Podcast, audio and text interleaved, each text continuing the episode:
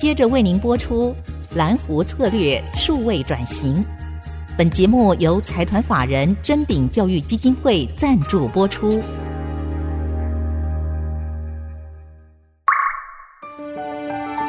蓝湖策略数位转型，让主持人简真富与您提升决策品质与产业升级，掌握先机。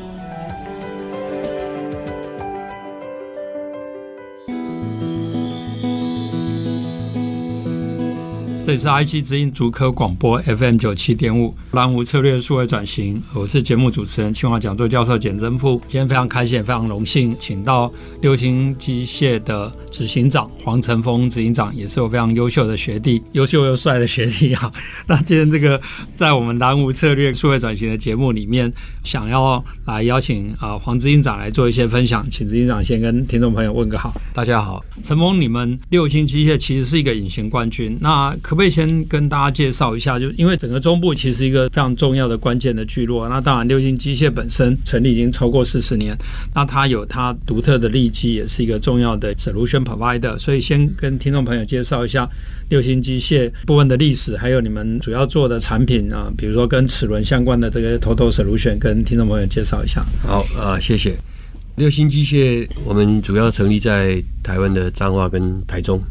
那我们将近五十年的历史，主要专注在做高精度、高品质，而且客制化的齿轮跟齿轮箱 （gearbox） 的 solution，是，是给全球的客户哈。所以从一九七五年到现在四十八年，那实际上我们的产品的应用呢，包括地底下的专油设备，是是像专业研油啦，那所以地底下一直到路面上车子啦，或者是工程车啦，是是。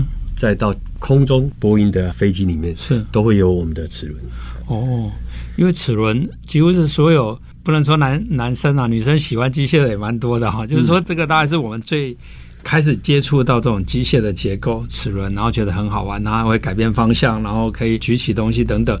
那您刚刚也提到，从地底下的探勘到太空，然后到我们看到的车子啊，各种的应用，那。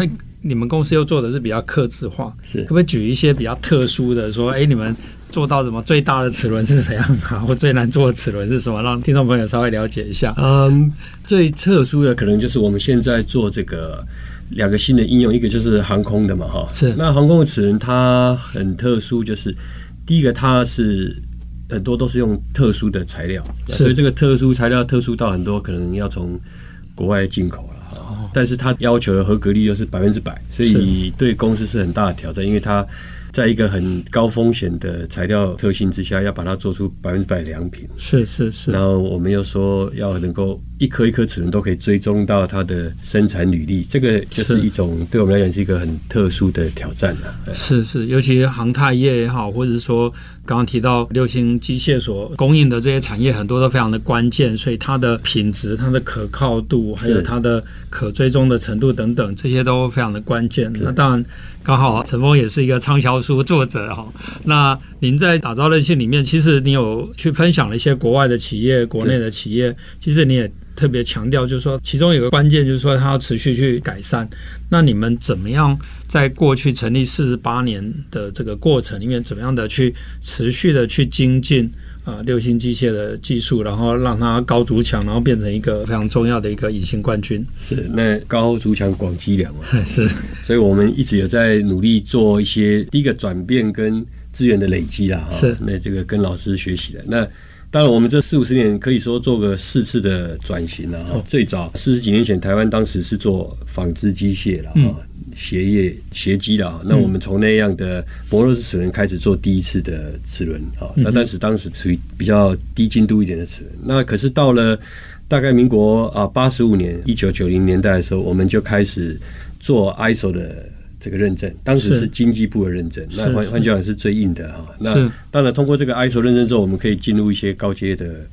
齿轮产品去生产，嗯、包括现在台湾的工具机啊，当然用的齿轮都是非常高精度。是。那随着航空时代来临哈，那所以我们大概在两千零六零七年开始啊，透过展会去接触到航空的客户就是波音的供应体系，嗯嗯、啊，做了第三次的转型。那这个转型就要做所谓的航太认证，就是 AS 九幺零零。那这个认证等级级数又要比 ISO 高很多等级。是但是同时在这个第三波转型的时候，我们大概就开始进入团队的年轻化这个过程。是是是。那所以呃，我们现在可以说叫做做第四波的转型。那第四波转型就是包括团队的年轻化。是。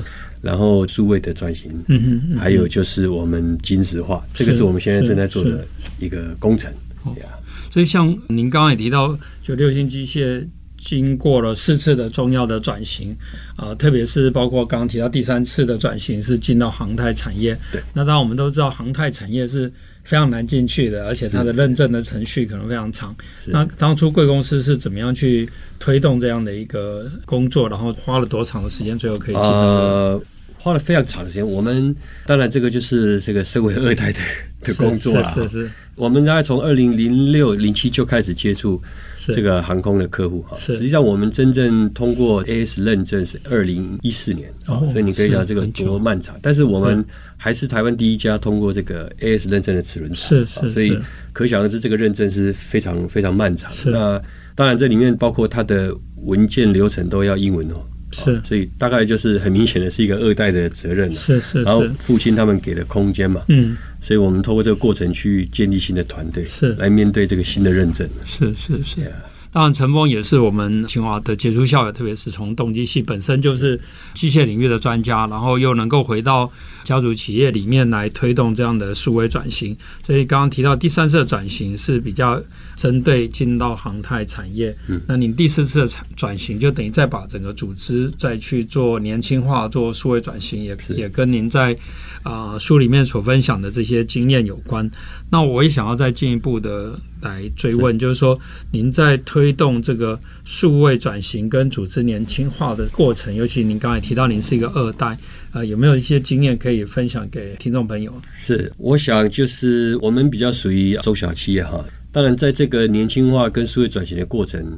首先，必须要有一个公司的一个治理的结构或者是空间是要有的，是，所以我还是非常感谢说我们的企业的一代，他也把空间给出来，是，因为因为我想台湾的企业平均超过三十六岁上市柜，所以所以第一代的领导者不管他是哪一个行业，他都其实到那个年纪嘛，是，所以当有一个新的数位化的议题进来的时候，其实都不太容易学习啊，是。那所以，因为有这样的空间，我们有机会去学习，包括工业三点五一样，就我们有机会去吸收这个知识，嗯，然后透过二代去转化这个概念进入在公司里面啊，然后透过建立团队，那在这个过程中才要把导入一些新的制程啊，数位化的制程、新的软体，才才有办法一步一步来做这件事情。是，要我我觉得这个就像陈峰执行长刚刚提到，整个产业它面临一个转型的需求。可是刚好中部又是我们台湾非常重要的这些聚落，产业的聚落。那陈峰他自己本身不是只有帮公司里面推动，而且你还组织了 G Two 这样的二代会，然后大家变成是一起来学习成长哈。可不可以就这部分也跟大家分享一下，就是说当初怎么成立 G Two，然后你们做了哪些事情？可能很多听众朋友。G two 应该也不限中部嘛，我们现在也算中部，大家都可以加入这样。我们现在谢谢谢谢，这个 G two 当然就是叫啊机械的二代会啊，是是是啊，这个现在当然北部桃园新竹，甚至南到台南。高雄所以都有 member 在我们这个平台里面，是是是是。那这个以以台中为中心，那当时成立的这个平常总要有朋友哈，是是是是。这个二代其实他在公司有一种呃特殊的孤独感，就是说你可能很多议题哈，不见得适合跟长辈讨论，也很难跟你的干部讨论。那当时很多机械的二代，他也都是刚回到公司，或者是回国啊，需要就是可能是海归派也有哈，所以有一个机会就把大家兜起来去。了解这个机械业啊，那然后我们现在叫做共好共学，嗯，共享嘛，是是是，那就这样，到现在它有大概一百七十个会员，一直是台湾现在最大的二代的平台。是是是，我觉得这个也是非常重要的一个部分。那当然，我也非常荣幸有机会之前啊，透过陈峰执行长，还有一些二代会的一些朋友，哎，邀请我去中部做一些分享。我觉得就是说。呃，诚如陈峰刚刚所提到的哈，一方面大家有面对同样的挑战，然后有同样的角色上的呃要去考虑的地方，所以透过这样的一个共好、共学、共享的一个 G Two 的平台，其实真的也让不只是每一个会员都可以成长，也在这个非常关键的时间点帮助台湾的产业整个做数位的转型。那我们先休息一下。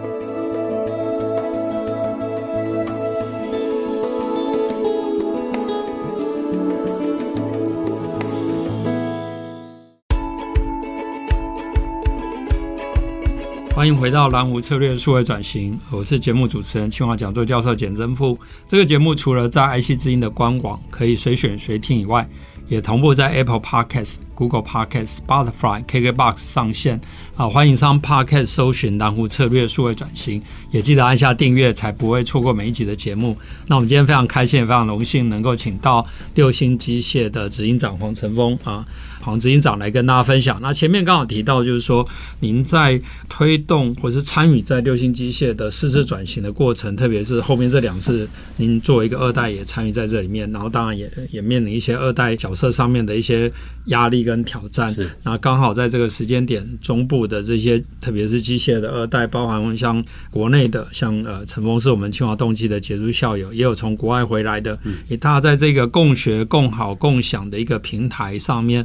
互相来来学习，是不是可以就这个 G Two 所做的一些会员上的服务啊，或者你平常做什么事情来达成这个共学、共好、共享的一个这样的机制，让大家知道。而且特别是 G Two 的平台，也不是只有台中地区。您刚刚提到从新竹到台南，整个以台中为中心，台湾重要的工具相关的这个产业的这些各个隐形冠军、中间企业、龙头企业都有参与在里面。可不可以请您做个介绍？啊，谢谢谢谢老师。那这个。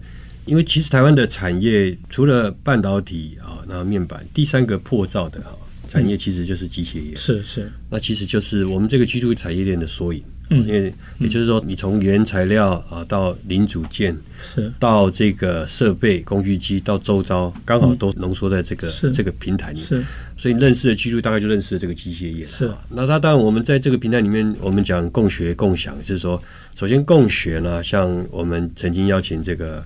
很重要的工业三点五的作者，这个简任务老师来跟我们分享和演讲。那这个就是在这个平台上，大家跟新的时代的题目在学习啊，包括现在常常会有啊邀请人来讨论 ESG 嘛，是是是。那这个是它很大的意义啊。第二个就是共享，其实这个平台有一个很大价值，就是说大家的互信度很高，是。所以我们的商机啊，甚至是共享。所以有时候。很有趣的就是有什么样的客户，他可能在询问某一个特殊的零件设备，是就会有人抛在这个 G Two 这个平台里面哈。是，那么很快就会有人给他建议，甚至可能就变成你的商机。那那我想这个商机的这种也是属于一种共享。那这个如果没有一个一定的互信啊，它是很难达到这个共享。那再来，包括我们会员里面有这个永进机械嘛哈，那个他现在也是工具机的理事长。是，可是。同样是工具机业，它却每年让我们 G Two 的 member，他的公司哈参观至少两到三次。OK，那这里面有很多是同业，是是啊，所以呃，就大不偿失。对，那我觉得这个就是他 G Two 为什么能够吸引这么多北中南的朋友加入，是，他就是在里面共学共享，那因此共好。是，不过我觉得像这种组织哦，不管是企业的组织。社团的组织、非营利的组织，升到学校都一样，都是这个呃，我相信一种叫献身与领导。这个领导的人，他必须要先能够把自己奉献出来，然后才能够感染去影响到别人。那我相信陈峰作为 G Two 的创会的会长，还有很多的历任的会长，这方面一定扮演非常重要的角色。那当然这也是台湾整个产业，特别是整个机械工具机作为另外一个造园产业，又是一个。啊，支撑很多产业的，因为机械就是工业之母，所以它支撑很多的产业的发展。那您在您的书里面啊，打造韧性也特别提到了这个韧性六力哈。你可不可以用韧性六力来说明，就是说在整个机械工具机产业在推动的过程里面，怎么样来来去呼应这里面所提到的这韧性六力？是这个这个六力其实也会跟我们出生于 G2 有关了，就是说第一个我们谈。全韧性六力第一个谈全染力嘛哈，嗯、那也就是说，包括我们这个过去的机械也好，尤其这个时代，它可能是纯粹讲硬体的世界。是，那如果我们经营者没有一个比较比较宽广的视野哈，全染力，你你可能会在这个时代被淘汰，因为你可能只着重在一个硬体的世界。那就卢老师所常知道，就这个现在已经打破很多软硬体哈边界，所以这个这个叫做全染力。是。那第二个有谈到穿越力，穿越力谈的就是说你要有历史观嘛，哈，所以。在书上也提到说，其实台湾应该在四十年前也曾经走过一波自动化，是是是。那只是当时可能方法不同，嗯，或者是一些用词不同。其实当时也做过很多自动化，但是可能很多这个过程它没有成功，嗯。呃，那如今又来了一次所谓的数位的转型，那么要去跟历史接近，所以这个就是我们谈的这个这个穿越力啊。那当然再来，我们本身 G two 本身就是一个连结力，是。那因为透过这个强连结、弱连结都好，大家在这个时代必须有更强的连结，是是，去面对一些竞争或者时代的变化嘛哈。不管是数位化、ESG，这个都让包括 G two 的 member 他们连结来加速这个学习。是是是。再来就是我们最后学习完，就是要有更新力，是是，跟开创力，是是。所以透过这个学习，我们更新自己的很多视野、跟想法、跟假设嘛。是。那最后我们可以为自己的公司做。新的事业或者新的产品、新的市场的开创啊，那那最后一个力量，当然不管我们怎么去挑战哈，那最后力量叫做警醒力啊。是，最后你还是必须保持一个警醒力，就是必须注意呃一些风险，企业经营的风险，让自己首先在一个不败之地，嗯，然后来挑战新的事情。这这个就是我们所谈的任性六力。嗯，要我在听的过程，其实是非常的敬佩，非常感动，因为。整个产业的升级需要有人才哈，嗯、那像陈峰又在清华动机毕业，其实我相信他他要去园区的高科技产业，是 是是自己照顾自己觉得没问题啊，领高薪。可是他选择了回去一个传统的产业家族的企业，然后选择去跟呃这些 G two 的伙伴啊共享、共学、共共共学、共好。那那。这里面其实就是有很多刚刚提到这样的六力的观点哈。那您特别是最后提到这个警醒力，企业要基业长青，其实就是要持续改善，而且就是不能够自满，随时保持这个警醒。那您对于刚刚也提到了，就是说你们的会员其实从北到南都有，那可不可以？稍微举一两个例子，也不见得是呃只有贵公司的例子，嗯、就是说您观察到，哎，这里面在做数位转型，或是像您的书里面有提到的一些成功的案例，跟听众朋友分享一下。要台湾的机械确实在进步哈，那包括您曾经上过您节目的这个台东金机嘛，是是是，其实他们讲的叫做数位双生嘛，是是是，那么很明很清楚，就是说他们早就不是在做一个机台而已，是一个车床一下，他以。整合了包括不管是内部开发还是整合外面的资源，它开发出了很多计算的软体啊，包括刀具的计算软体啦，加工的计算软体，它整合了控制器啊，它可能做了 K-CAN 的转档，嗯嗯嗯，也就是它提供给客户一个完整的 solution。是，那当然包更更包括它搭配了自动化的方案呐，啊，然后让一个客户买它的是一个工厂的 solution，这个是一个很明显的进步嘛，哈，那这个是。啊，这是我们讲一般的车铣床啊，机械也讲的车铣。那那包括台湾过去相对比较弱的，就是所谓精密的磨床啊。可是这次我们去看这个像浦发公司啊，哈，同业这个也是居住之前的会长。那过去传统磨床可能是很机械式的啊，那种这种反复式机械式的做动，但是他们现在也导入了，比如说我在研磨的过程中有线上的量测啦，线上的及时的。补偿修正，是是是，所以让它在这个精密研磨的过程，是最终控制到一个很好的精度。哦，那你这两个例子，他可以看到台湾机械业它的一种进步。对，因为在蓝湖策略里面提到高筑墙、广积量、缓称王，其中的高筑墙其实是透过这样的研发，然后建立你的技术门槛。那其实精密程度本身就是一种技术门槛。是是，是，不管是半导体产业，它做到三纳米、两纳米，嗯、然后把它的这个 spec 控制的非常严。那贵公司的精密的齿轮，乃至于我们现在机械产业要朝高价值化，其实精密程度都非常的重要。那我最后是不是再请教一下，就是说六星机械本身其实也是一个 solution provider，就像您刚刚讲，不是只有硬体，就这部分是不是也可以跟大家再分享一下？